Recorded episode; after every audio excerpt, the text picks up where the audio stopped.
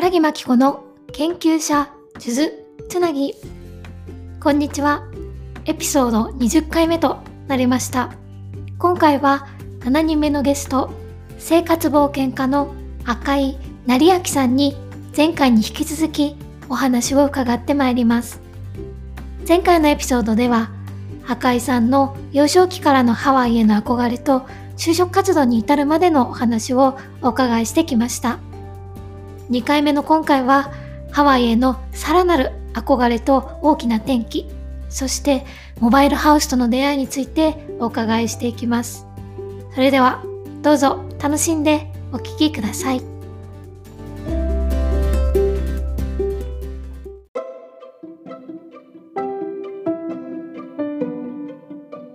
本当ね、物は全て人の見方次第やなっていうふうに思うんで、うんうん。まあポせっかくやったらポジティブな方向にね、目を向けていけたらいいなっていうのは思いますね。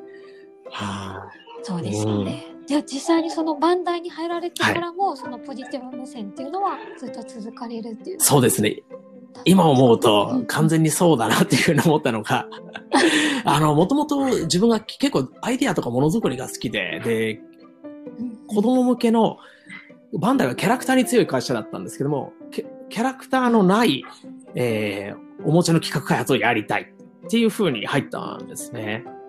で、まあ、それで取ってもらえたんで、あ、自分はこれで企画開発できるもんだという風に思い込んでたんですけども、いざこう入ってみると、バンダイ完全に入ってから1ヶ月間の研修があって、その後に、まあ、あの、内示が出て、各事業部の各部署に割り振られるっていう感じなんですね。はい。で、もうその中でですね、えっと、蓋を開けたら、もともとね、やりたかったのは企画開発子供向け。でも、あの、自分が配属されたのは、あの、大人向けのプラモデルの営業だったんですね。はい。営業？まあ、100%大人向けじゃないんですけども、まあ、ほとんどのお客さんは、まあ、いわゆるガンダムのプラモデル、ガンプラっていうのがメインの事業部だったんで、まあ、はい大人がメインユーザーっていうところの事業部の営業になってですね、営業、うんもうい、全然そこに行くつもりがなかったんで、営業って何の仕事 なんだっけ？みたいな。え、ホビー事業部って何の事業部だっけぐらいの感覚だったんですね？でもう一瞬目の前真っ白みたいな感じだったんですけども。あもうそこに配属されて、本当1年目はがむしゃらに働くっていう感じでしたね。うん、本当右も左もわからない中で。うんうん、でもやっていく中で見えてきたのが、あ会社、株式会社、バンダイ株式会社だったんで、っていうのはどういうふうにお金を回しているのか、株式っていうのは何なのか、っていうところとか、ね、世の中のサラリーマンっていう人たちがどういう風に暮らしているのか、他の会社とどういう風に関わっているのか、やっぱそういったところが見えてきたっていうのがすごく自分の知らない世界を知ることになったんで面白かったですね。うん。で、はい。まあそうやっていろんなこと面白いなってなっていく中で、まあやっぱりハワイに行きたいというか、まあ、就職活動をしもある意味、じゃあそこに40年間骨うずめるぜ。そんなことは僕実、まあね、今、今でこそこんなこと言えるんですけども、あの、毛頭なくてですね、あの、面白かったらいいよ、みたいな。サラリーマンやってもいいし、うん。あの、もしそうじゃなかったらハワイ行こうぐらいの感覚でいたんですね。まあ、ある意味ハワイというセーフティーネットがあったから、その強気で行けたのかもしれないんですけども。あ、うんなるほど。うんまあ、あの、人生一回きりで、ね、あの、20代の頃数年間ぐらい、その、試しでサラリーマンっていうのも見てみていいかなと。そんな感覚でサラリーマンを、ね、今思うとね、だいぶこう、な、ね、なんて言うんですかね。まあ、舐めてかかってるじゃないけど。そんな感じですが、まあ、そんなんで入りました。で、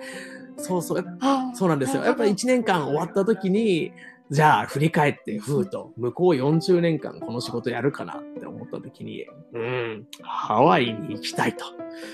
いうふうに 思いまして。でやっぱりじゃあそこからハワイに行くにはどうしたらいいんだろう。あ、アメリカっていうのは結構ビザが難しい国なんだ。じゃあビザの問題を解決しないといけないとか、あ、向こうでそうやって土地を買ったり、ある程度生活していくと、あの、最初の頭金が必要だ。じゃあお金の勉強しないといけない。ということで結構お金の勉強なんかもしたんですね。はい。なるほど。で、結局そこで、そんなことをしてるうちに4年間っていうのが経ちました。はい。うんで、まあ4年間、そうですね、うんそろそろハワイ行こうかなと。自分、当時27かな？8かな？まあ、そんぐらいだったんで、はい。そろそろ行動に起こしてもいいかなと思って、脱サラしたのが2018年でした。はい。なるほど。あ、でも4年間は、あの、やはり企業にずっといらっしゃる。そうですね、4年間結局勤めましたね。はい。うん。でもあの、その企業に入って面白いなっていうふうに思われたところのポイントが、その株式会社っていうのはどういう仕組みなんだろうとか、あの社会はどういうふうに回ってるんだろうっていうふうに、やっぱり興味を持つ場所は、その何か会社の基本をなしているところに、まあ、興味をこうお持ちになるのも、なんていうんですかね、今その生活ってうん我々があまりにも基本的に過ぎているところに、やはり興味を持たれて、あの冒険家として活動していらっしゃるところとまたやっぱり視点が似ているのかななんていうふうにも思いながら。確かになんかすごく思ったのが、その世の中、ね、今、ハリーさんおっしゃった通り、多くの方が企業勤めとか、ね、どっか勤めてるっていう中で、いわゆるその、一般的なライフスタイルを知れたっていうのがすごく自分にとっては大きいなっていうふうに思いますね。うん。あはい。なるほど。そうですよね。確かにこう、なんていうんですか、やっぱ大学出たてだとどういうふうにそれこそ大人がやっている やっているっていうふうにはおかしいですけど、例えば、まあ、あの世間の、まあ、マジョリティとしてはそれこそ結婚をして子供を産んで家を持ってみたいなことってやっぱり大学生からすると全然こう未知の世界なので確かにそれを垣間見れるっていうのはやっぱりそうそういったいろんな世代の方がいる会社っていうのはすごくなんかこう匿名がしやすいというかいろんなケースモデルみたいなのも把握できますし、確かに面白いですね。私は実は企業勤めしたことないので、なんか想像だけなんですけれども、確かに面白そうだなっていうふうに今聞いてて思いました。直に見ると見えてくるものがありますね。うんはいなるほど。で、えっと、2018年に、えっと、脱サラをされて、で、ずっと夢であっうん。たはい。ハワイに行かれる、はい。ということで、ただ、あの、いろんな、こう、インタビュー記事とか、あの、そうい。うのを拝見していると、この時はちょっと、うまくいかなかったっていうような、そうなんですよ。はい、うん。そのあたりは、はい。なぜ、こう、希望通りにいかなかったのかっていうところをちょっと深くお伺いできるそうですねですか。いや、もう何が起こったかっていうところをまず話させていただくとですね、さあ、脱サラして、さあ、ハワイに行くぞって言って、2018年の5月頭に、あ、じゃじゃじゃそうですね、5月の中旬に席がなくなったのかな。はい。で、まあ、有給消化して、さあ、ハワイへ、ハワイへと、こう気持ちを高めていたところでですね、あのー、2018年5月ゴールデンウィーク、多分4日だったかなあのー、溶岩が大噴出してですね、それがハワイ島のキラウエア火山が、あのー、結構大きな噴出を起こしたんですね。えー、あのーはいもう何を隠そう、そこが僕の住みたい場所やったんですね。で、ちょっと今立ち入れないぞっていうぐらいのあの災害が起きまして、結果的に家が200棟ぐらい焼けるぐらいの大きな災害になったんですね。はい。で、まあね、僕からすると、今みたいな感じだったんですけども、まあでもそのために4年間ある種準備して、ね、あのー脱サラという一歩も踏み出していたんで、行くしかないとうんいう感じで、あのー行きました。で、そうなんですよ。やっぱそういったところでもきっかけ作りっていうのは大事だなと思って、最初の1ヶ月間はオアフ島、いわゆる一番最初に小学校の時に行った島でですね、日本人がいっぱいいるんでうん、つながりを作ろうと思って、1ヶ月間オアフ島に滞在していました。ただそんな中でもですね、行ってから、あの、数週間したところでですね、全身に謎のジンマシンが出たりして、結構体強い方なんで、なんか体中にかゆいブツブツ出て、なんやろこれはっていうふうに思ってたんですね。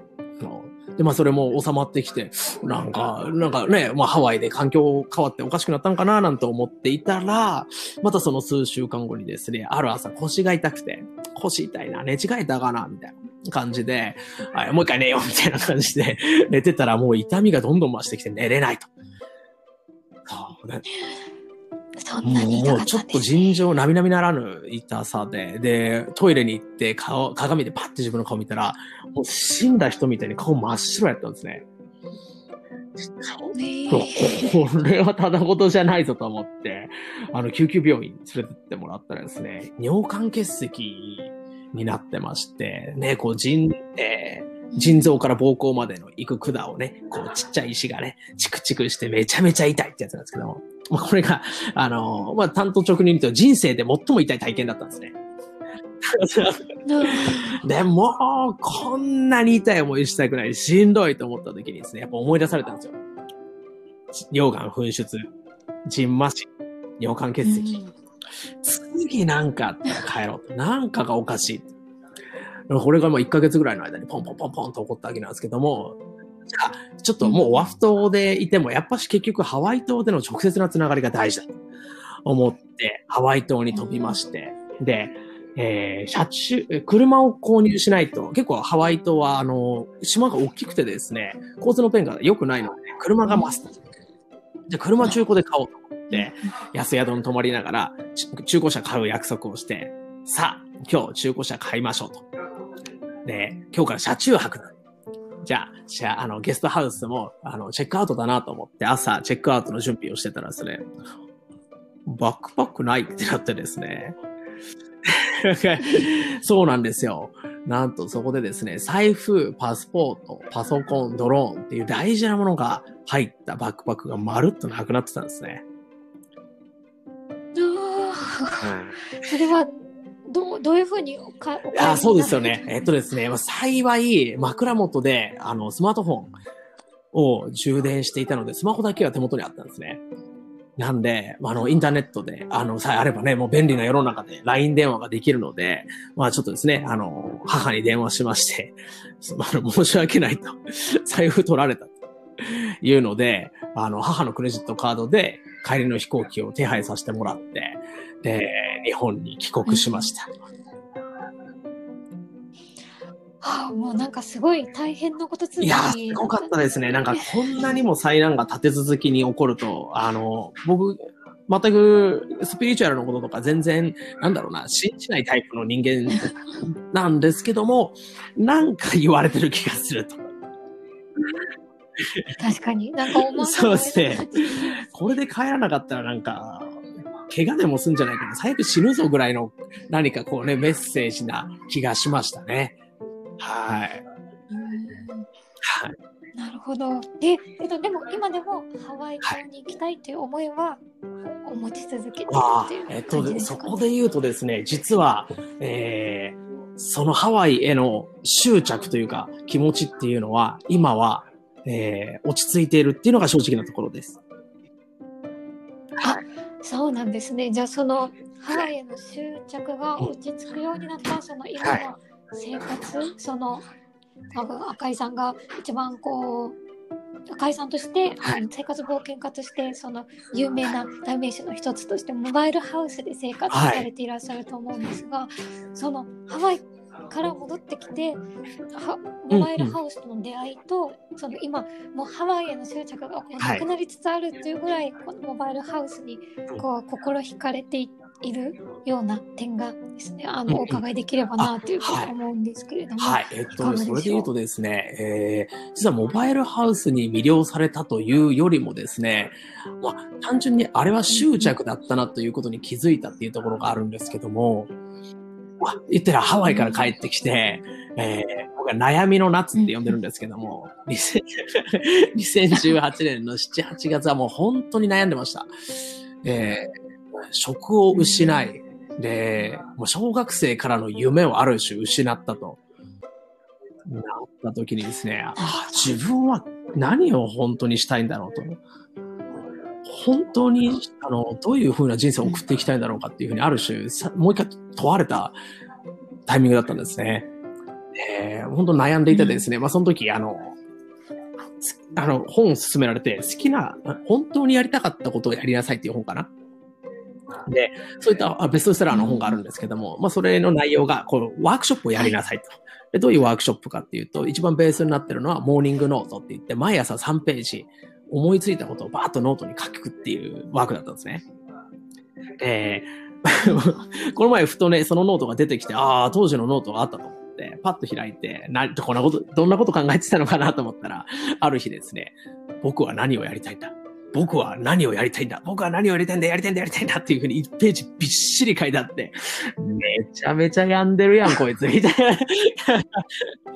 そんな状態だったんですけども、まあ、その、また別のワークで1週間ごとにあるワークの中で、今、興味関心のあることを10個書きま、書きなさいっていうワークがあったんですね。ふんふんふんと。で、そこで結構なんかいろいろこう音楽作ってみたい、建物、えー建てれるようになりたい、畑したいとかいろいろ書いてて、で、さらにその次のワークが、今書いた中で、すぐにできるものからやっていきなさいっていうワークだったんです。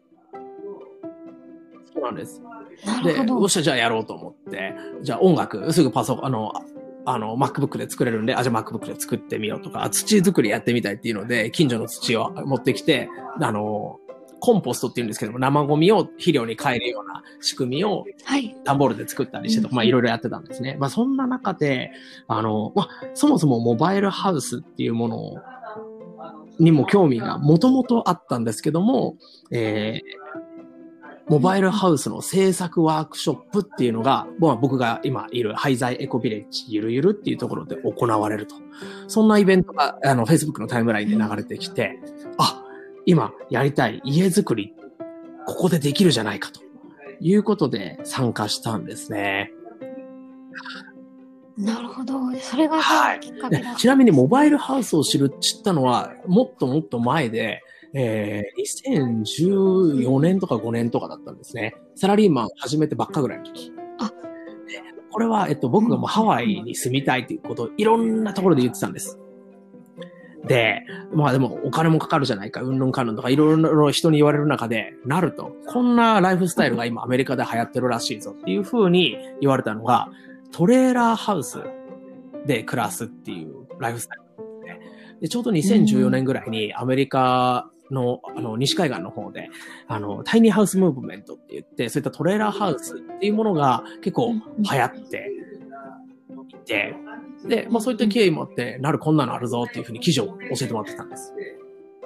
で、まあその内容がですね、あの、日本語記事もあって、350万円で動くマイホーム、あの、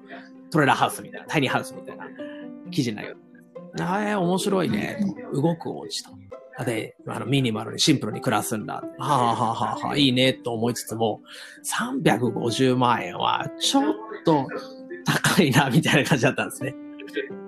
まあね、3000万とか5000万の家をね、ローン組んで買うよりは圧倒的に安いけども、それでも今の僕にとってはまだポンと出るお金じゃない。思った時にいろいろ調べてたら、15万円で手作りの動くお家、モバイルハウスっていう記事が出てきて、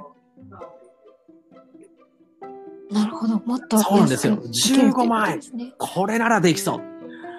思って、モバイルハウス、あ、これちょっとやってみたいなって思っていたのと、まあ、さっきのビザの話にもなるんですけども、ハワイってアメリカっていうのはすごく移住が難しいってなった時に、半、えー3ヶ月間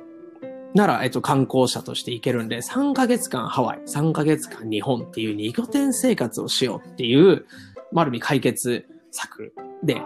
ハワイに住もうと思ってたんですね。で、そうなんですよ。やっぱそうすると、どっちにも、こう、荷物を持ってるとか、どっちにも、今日を構えると、お金が倍でかかっちゃう。でも、モバイルハウスっていう動くお家に必要最低限なものを積んでおけば、家賃もかからないし、すごく柔軟な暮らしができると思って、ハワイではジャングル開拓、日本ではモバイルハウス暮らしをやろうと思っていたんで、まあ、ある意味まだちょっとハワイへの気持ちが消えないところもあったんですけども、そこはちょっと気持ちを切り替えて、順番を入れ替えるだけだと。まずは日本でモバイルハウスを作ってハワイの準備をしようぐらいの感覚で、モバイルハウスのワークショップに参加しました。はい。なるほど、そうだったんですね。いや、面白いですね。やっぱりあの、その興味関心のあることをやりなさいっていうわ、あの本のワークショップを多分あの拝見をして、実際にこう書いてこうやれるっていうところに多分なんていうのかな赤井さんのなんか強さが まずあるなっていうふうに感じたのと、はい。たまたままたそれもタイミングだったんですかね、きっとそのワークショップがあるっていうので、えっ、とざんはい。ハワイでは残念なタイミングではい。いろいろと重なってしまったのが、うん。まあ、日本に帰ってきていいタイミングであの出会えたっていう感じなのかなっていうふうにもあなんか、うんあの聞いていて思いました。でそれがうん実際に今の活動につながっているそうですね。はい。まさにおっしゃる通りで、まあ、そこでモバイルハウス、家作り、小屋作りっていうものを学んで、あの、言ったらさっきのワーク、えー10個やってみるっていうのは、振り返ってみると、実はあなたがやりたいと思ってることは、思いかも、思い込みかもしれませんよと。そんなことを気づかせてくれるワークだったんですね。例えば僕、そうなんですよ。そこで音楽作りやってみたんですけども、結局ですね、2曲ぐらい作ってそれ以降やってないです。で、結局畑、えー土作りっていうのも、ちょっと当時結構東京、あの中心部に住んでいたんで、すごくやりづらい環境だったのとかもあって、えー続かなかったりしました。はい、まあそんな感じでですね、あの、いろんなことに挑戦して、これは本当にやりたいこと、やりたくないことっていうのに気づく中で、まあ僕はモバイルハウスとか小屋作り、DIY っていうのは、今、ある種今もやってるんですごく好きなんですね。でそういったことに気づいて、まあ、それがきっかけになって、じゃあ、モバイルハウス、DIY、楽しい、自分のものを作りたいと思って、で、まあそこで、ハイザイコビレッジゆるゆるの村長さんに、あのー自分のモバイルハウス作りたいんですという思いを語ったら、あ、いいよと、うちでやっていいよっていうふうに言ってくださって、でそこから、えーこの、えー場所に滞在しながらモバイルハウスを作り始めました。うんはい。なるほど。あで実際に今は、はいえっ、とそれに住みつついろんな活動もされているそうですね。えっと、住み、今、このモバイルハウスに住んで、えっと、600日以上経ってますね。や、そうですね。間もなく2年になると思います。ね。はい。あで、そうですね。完成したのが2019年の1月でした。うんゃあもうずっとそうですね。もう、モバイルハウスが一番住みよくって、えっと、か完成してから1年目はえっと、せっかく動けるっていうのと、動くお家に住んだら何が起こるんだろうっていうことを見てみたいっていうことがあったので、全国の面白い暮らしを探しながら、訪ねながら、この動くお家に住もうということで、夏は北海道へ、冬は九州に住むということをやっていました。はい。なるほど。いやあの先ほどおっしゃってくださった通りそのやなんていうんですかね住居の概念をこういい意味で変えてくれるのがうんモバイルハウスなのかなっていうふうに、あの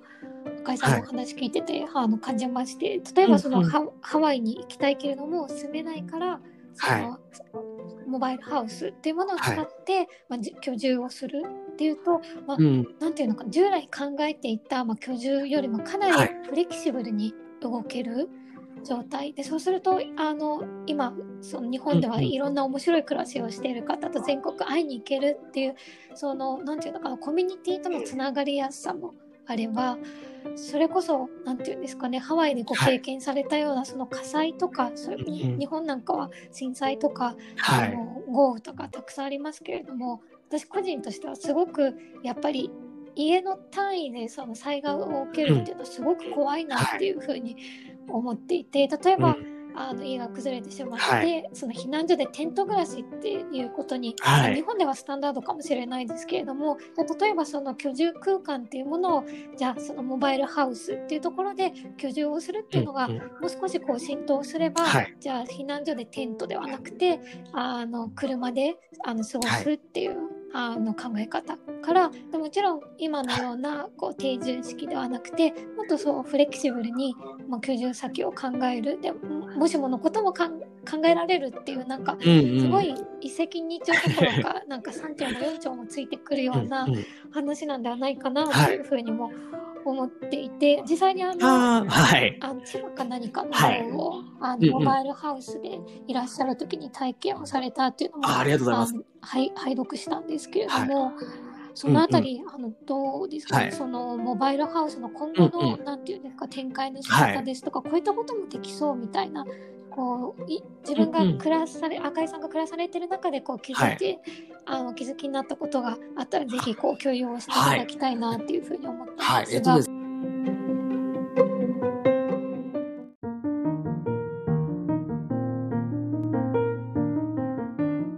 いかがだったでしょうか？